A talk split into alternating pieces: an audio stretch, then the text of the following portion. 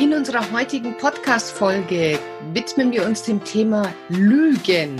Ich habe in der Community gefragt, was wollt ihr als nächstes Podcast-Thema hören? Und da war das Thema Lügen ganz oben auf der Liste. Und deswegen geht es heute darum, warum lügt mein Teenager und wie gehe ich dann damit um? Viel Spaß mit der heutigen Folge.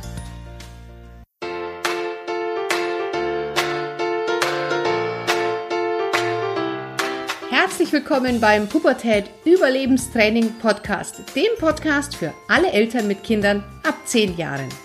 Mein Name ist Kira Liebmann und bei den Pubertät Überlebenstrainings helfe ich Eltern, die Pubertät ihrer Kinder zu überstehen, ohne dabei wahnsinnig zu werden. Ich weiß noch, als ich jung war, da habe ich teilweise Geschichten erfunden, wo ich mir heute denke, Kira, warum genau hast du das eigentlich gemacht? Das hatte überhaupt gar keinen, keinen Grund, es gab keine Veranlassung, aber ich habe wirklich wahnsinnig viele Märchen erzählt, Dinge gesagt meinen Eltern gegenüber, die überhaupt nicht stimmen, ohne dass ich dadurch einen Vorteil hatte. Und rückblickend war es für mich klar, dass ich versucht habe, mit diesem, ja, mit diesen Lügen mir ein Bild aufzubauen, wie ich mich einfach gerne gesehen hätte. Und in dem Moment, wo ich dann die Geschichte erzählt habe, dann habe ich mich auch tatsächlich so gefühlt, als ob das wahr wäre. Und das war ein wahnsinnig gutes Gefühl. Meine Eltern haben das öfters auch gemerkt, haben es aber nicht großartig hinterfragt. Ich weiß noch eine Situation, da war es ein wenig kritisch. Und zwar war das in der Schule, in der Realschule. Wir sollten einen Aufsatz schreiben und ich hatte gar nichts geschrieben, weil Schule mich ungefähr null interessiert hat eine gewisse Zeit lang. Und dann sollte ich nach vorne kommen, meinen Aufsatz vorlesen. Das war eine Erzählung, ich weiß nicht mehr genau über was. Und ich hatte ja durch die vielen Märchengeschichten, die ich vorher schon teilweise meinen Eltern erzählt hatte, ein wenig Übung darin und habe mich ganz souverän vor die Klasse gestellt und habe dann äh, bestimmt vier oder fünf Seiten meine nicht vorhandene Geschichte vorgelesen. Rausgekommen ist es dann eigentlich bloß, weil ich zu wenig umgeblättert habe. Da hätte ich noch ein wenig feilen müssen aber du hättest nicht gemerkt, wenn du das jetzt nicht gesehen hast, dass ich nicht umblätter, dass da nichts auf dem Blatt stand. Und das hat natürlich die Kreativität meines Gehirnes war das schon ein wenig geschult. Insofern hatte es für mich da schon einen kleinen Vorteil, dass ich da etwas fitter im Thema Lügen war. Und ich glaube, dass jeder, der hier zuhört, selber als Kind zum Teil gelogen hat, dass sich die Balken biegen, rückblickend, ohne dass es einen Sinn da gab. Oft gibt es auch Gründe, weil wir uns schützen wollten, weil wir andere schützen wollten, weil wir einfach keinen Bock auf die Konsequenzen hatten. Ganz ehrlich, es war einfacher, wenn unsere Eltern dachten, dass wir bei einer Freundin übernachten, statt bei der großen neuen Liebe. Gemacht hätten wir es sowieso, ob die Eltern es verbieten oder nicht. Es gab nur weniger Stress, wenn man gesagt hat, man schläft beim besten Freund. Und daher ist das Lügen an sich vielfältig. Es kann von Schwindeln sein bis wirklich schlimmen Lügen und auch Lügen, die andere schlecht dastehen und die Folgen haben für andere. Und da möchte ich heute mit dir mal über dieses generell, dieses große Feld Lügen, Unwahrheiten, Flunkern, Schwindeln, Ausreden, all das fällt ja unter das Thema. Und zwar, wenn unsere Kinder in die Pubertät kommen, dann ist das auch immer ein Prozess des sich selber Findens, des Grenzen austestens. Ja, und auch des Guckens, wie weit kann ich gehen? Wo ist mein Platz in dieser Welt? Teenager versuchen da auch oft den Weg des geringsten Widerstands zu gehen. Und dann kann es einfach mal sein, dass dein Kind dir eine Geschichte erzählt, wo du denkst, nein, das kann gar nicht stimmen. Aber dir ist es dann auch zu blöd nachzufragen, weil es für dein Kind in dem Moment einfacher ist, unproblematischer, unkomplizierter, dass es dir jetzt nicht ganz die Wahrheit sagt. Also fangen wir doch mal an mit dem Klassiker. Dein Kind hat eine Liebe, hat einen Schwarm. Du verbietest, dass dein Kind und dein Schwarm beieinander übernachten und dann kommt der Samstagabend mit der ominösen Geburtstagsfeier der besten Freundin, wo alle übernachten und natürlich dein Kind dann auffragt, ob es da schlafen darf. Und so tief ganz in dir drinnen gibt es so eine Stimme, die sagt, das stimmt nicht, das stimmt nicht, das stimmt nicht, Gefahr, Gefahr, Gefahr. Aber dein Kind beteuert dir dermaßen, dass da nur die Julia und die Lisa und die Jeanette und äh, die Antonia schlafen und du denkst, na gut, die anderen Eltern sind ja auch da und meinetwegen soll sie doch da übernachten. In dem Fall gehen wir einfach mal davon aus, dass es sich um eine Tochter handelt. Und du rufst natürlich auch nicht die Eltern von der Lisa an und fragst, sind da auch wirklich nur Mädchen, weil das ist dir dann auch zu peinlich, wenn das Antwort Ja kommt. Und du hast dann vielleicht so diese nagende Idee, naja, aber vielleicht übernachtet ja der Tom da auch. Oder vielleicht übernachtet mein Kind da nicht, sondern die anderen sagen nur, dass mein Kind da geschlafen hat. Das kann alles sein. Aber ganz ehrlich, du bist doch nicht der Wachhund deines Kindes. Und wenn dein Kind wirklich dich in so etwas anschwindeln muss, dann sollten wir doch erstmal weiter vorne anfangen und uns überlegen, ja, warum muss mein Kind mich denn überhaupt anschwindeln? Warum kann mein Kind nicht zu mir kommen und sagen, boah Mama, ich bin jetzt seit zwei Monaten mit dem Tom zusammen und ach, ich würde so gern mal bei ihm übernachten. Wäre das okay für dich? Wie können wir es machen? Sondern dein Kind befürchtet, dass es schwieriger wäre, dir die Wahrheit zu sagen und flüchtet sich deswegen in eine Notlüge. Und da steht die Situation wirklich nur sinnbildlich, beispielhaft für alle möglichen Situationen. Und man sagt, okay, welchen Beitrag habe ich denn dazu geleistet, dass mein Kind sich genötigt fühlt, mich hier in dem Punkt anzulügen? Also gar nicht zu gucken, wo ist der Fehler bei meinem Kind. Weil Teenager sind rebellisch, die wollen ihre Welt selber erkunden. Die wollen ihre Erfahrungen machen. Die wollen das Leben genießen mit allen Zügen. Und wir Eltern, wir versuchen unsere Kinder da oft sehr stark zu reglementieren. Aus Schutz. Wir wollen unsere Kinder schützen, weil wir nicht wollen, dass unsere Tochter mit 15 Jahren schwanger wird und deswegen vielleicht die Schule nicht machen kann und wir mit ähm, ja, 40 schon Oma werden. Das sind unsere Gedanken. Diese Ängste haben wir. Und deswegen erlaubst du deiner Tochter vielleicht nicht bei Tom zu schlafen, weil du genau dir das denkst, du bist noch zu jung, Oma zu werden, dein Kind hat noch so viel vor und deswegen bist du strikt dagegen. Das kann auch jedes andere Thema sein. Ja, bleiben wir jetzt aber einfach mal bei dem. Und dann versuchst du dein Kind vor Unheil zu schützen, indem du ihm Dinge verbietest. Aber dein Teenie wird sich das von dir nicht verbieten lassen. Und deswegen ist es manchmal einfach so, dass unsere Kinder uns anschwindeln, um im Endeffekt doch das zu tun, was sie tun wollen. Schulschwänzen zum Beispiel. Ja, auch bei Schuleschwänzen wird ein Kind manchmal sagen, oh, heute fällt Sport aus und kommt dann einfach zwei Stunden zu spät, obwohl Sport nicht ausfällt. Oder dein Kind kommt früher nach Hause, weil es schwänzt und sagt, nein, der Nachmittagsunterricht ist ausgefallen, der ist natürlich nicht ausgefallen. Ja, was wirst du denn hier machen? Wenn du jetzt hier mit diktatorischen Strafen kommst, ja, dann wird dein Kind genauso Schule schwänzen. Die Konsequenz ist halt nur, dass es dann nicht heimkommt, sondern bei McDonalds rumhängt, bis offiziell die Schulzeit aus ist. Also wenn du hier ein Thema hast damit, dass dein Kind dich anlügt, dann sollten wir nicht gucken, was ist bei deinem Kind verkehrt, sondern wir sollten einen Schritt zurückgehen und du solltest dir mal anschauen, welchen Beitrag habe ich dazu geleistet, dass mein Kind der Meinung ist, es muss mich jetzt anlügen. Und diesen Blick bitte nicht mit Selbstmitleid oder mit Jammern oder in der Opferhaltung. Ich bin so eine arme Mutter, mein Kind muss mich anlügen. Bullshit, hör auf damit. Ja, das will ich überhaupt nicht hören. Dieses Gejammer, das finde ich ganz furchtbar. Sondern eigenverantwortlich, reflektierend, wohlwollend deinem Kind gegenüber und zu sagen, okay, ich kann mein Kind nicht ändern. Aber was ist bei mir gewesen? Was ist bei mir vorgefallen, dass mein Kind tatsächlich der Meinung ist, es muss mich jetzt anlügen?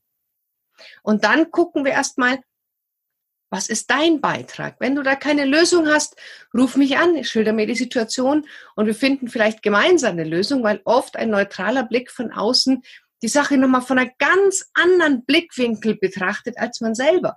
Du steckst da selber fest, weißt du, ich habe auch einen Coach für meine Angelegenheiten, weil ich zwar anderen Eltern helfe, aber trotzdem den blinden Fleck in meiner Familie, den habe ich ja trotzdem.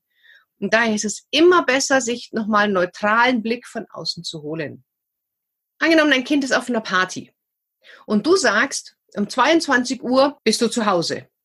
Der Schwarm deines Kindes kommt aber erst um 22.30 Uhr. Oder das Highlight der Party kommt erst um 23 Uhr. Oder die ganze Clique bleibt bis 24 Uhr und dein Kind ist das einzigste Kind, was um 22 Uhr nach Hause gehen muss.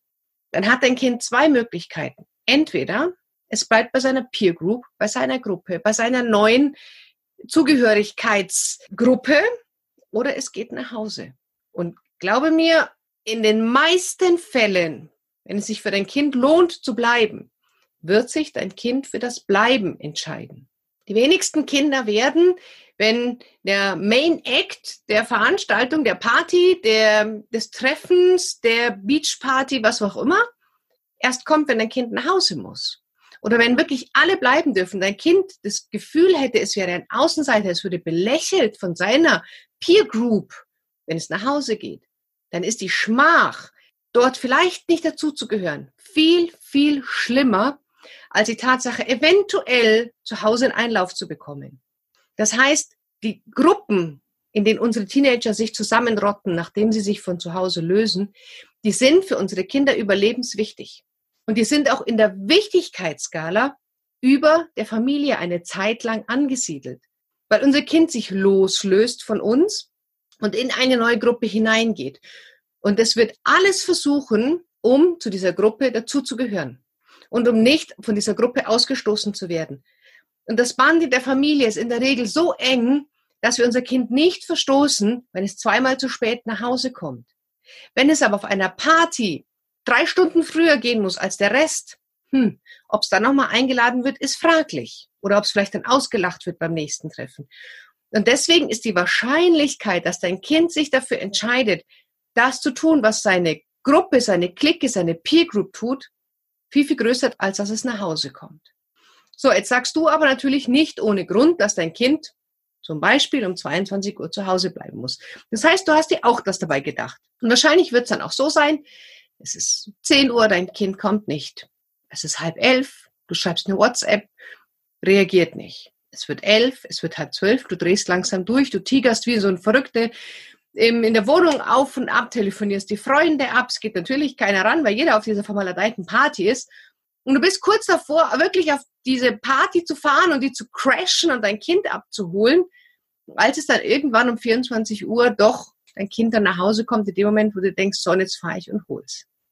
Wenn du überhaupt weißt, wo die Party ist. Heutzutage sagen die uns ja auch nicht mehr, wo die Veranstaltung genau stattfindet, das Treffen, was auch immer dein Kind davor hat.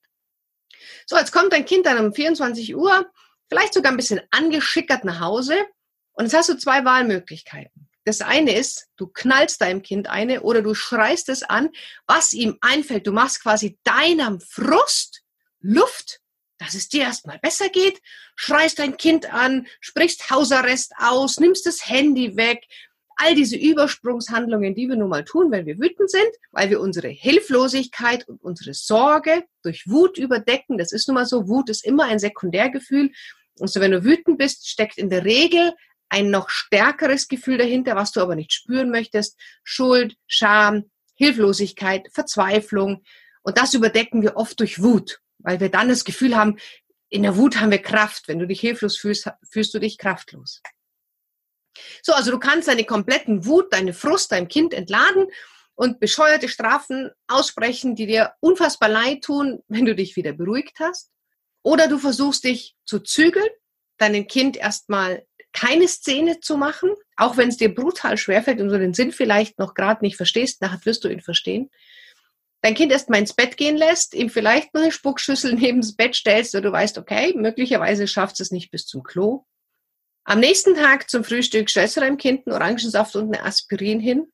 Und jetzt, wenn dein Kind sowieso ein schlechtes Gewissen hat, und es wird es haben, dann fängst du an, ein Gespräch auf Augenhöhe zu führen. Und zwar nicht in der Form von du und du und du und du und du, sondern du bleibst argumentativ bei dir. Wir haben ausgemacht oder ich habe gesagt, ich möchte gerne, dass du um 22 Uhr daheim bist. Ich habe mir Sorgen gemacht, ich habe geweint, ich war wahnsinnig traurig, ich hatte Angst um dich. Was können wir denn tun, dass es beim nächsten Mal nicht mehr passiert? Und dann warte doch mal ab, was dein Kind sagt. Weißt du, auch Teenager sind durchaus in der Lage, auf uns Eltern einzugehen und uns anzuhören und da auch wirklich kluge Sachen zu sagen. Vielleicht nicht in dem Moment, aber gib dem doch mal zwei Stunden Zeit, zu antworten. Gib deinem Kind doch mal die Zeit, sich selber was zu überlegen. Aber wenn du nur so ein Vorwurfsfeuerwerk raushaust, dann wird dein Kind sich das nächste Mal wieder irgendeine andere Lüge überlegen und sagen, pff, ist mir wurscht, das lasse ich über mich gehen, links rein, rechts raus und der Kas ist gegessen.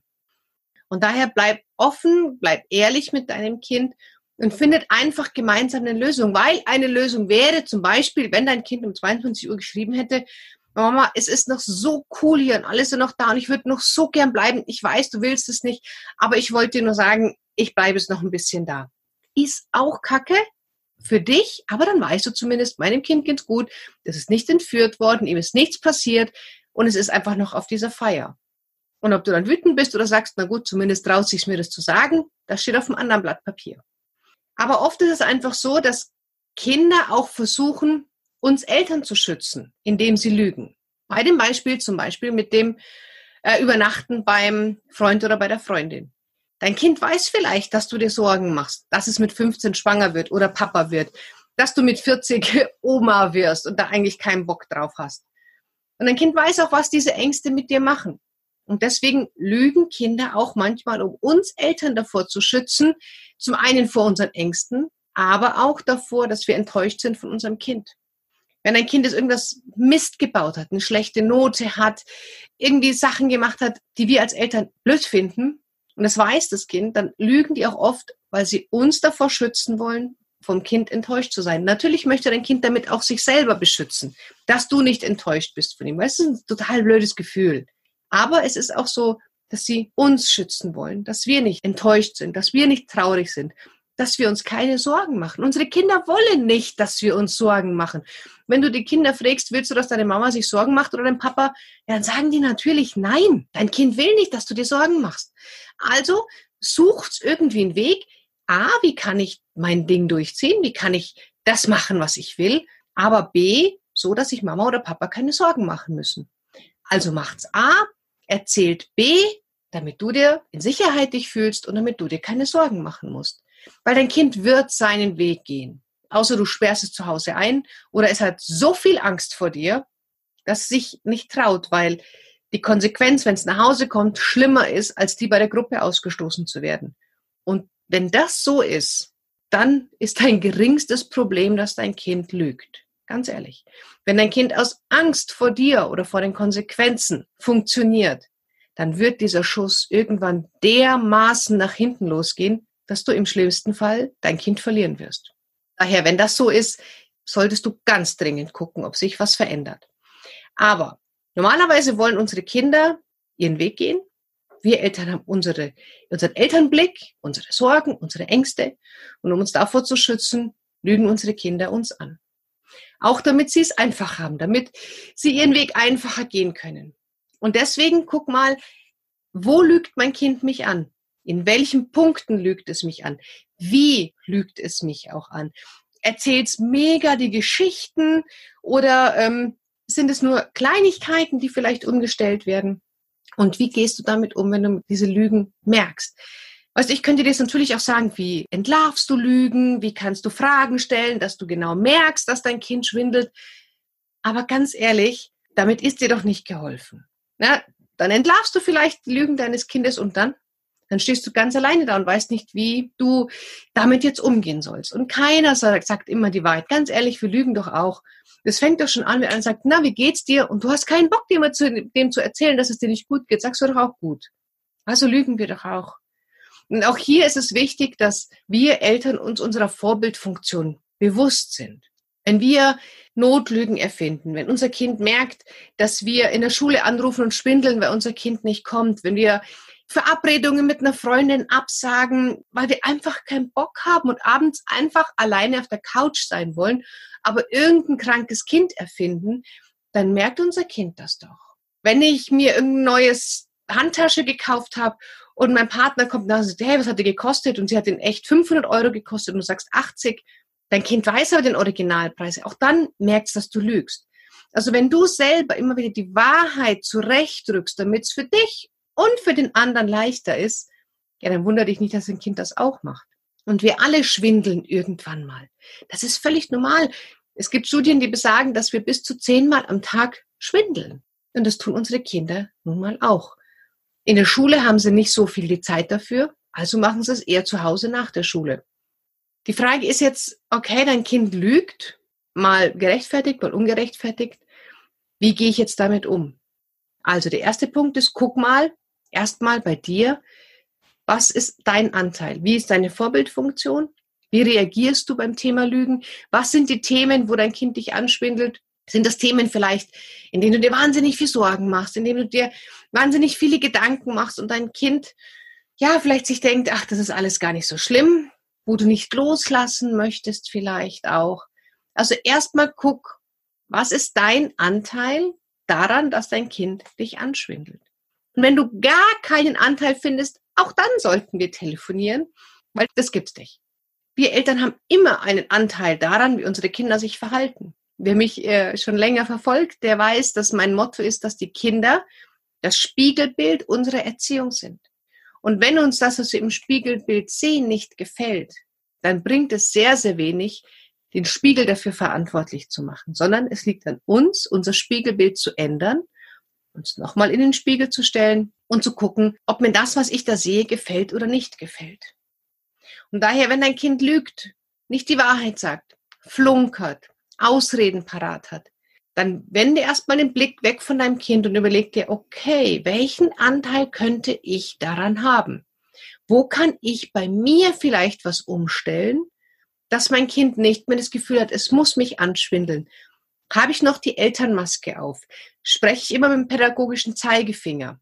Was viele Eltern auch machen, was ich dir rate, dringend abzustellen, gebe ich meinem Kind bei jedem Mal, wenn ich mit ihm rede, ungefragt einen Ratschlag? Sage ich meinem Kind ungefragt andauernd meine Meinung und was ich davon halte? Auch das kann ein Grund sein, warum Kinder manchmal schwindeln, weil sie einfach keinen Bock haben, jeden Tag Moralpredigten zu hören. Und wenn das bei dir so ist, dass du merkst, okay, immer wenn ich mit meinem Kind rede, habe ich einen Tipp, habe ich eine Weisheit, habe ich eine Meinung, bin ich da irgendwie involviert in das Thema, dann überleg dir mal, wenn das Gleiche dir ein Freund oder eine Freundin erzählen würde, würdest du dann da genauso reagieren?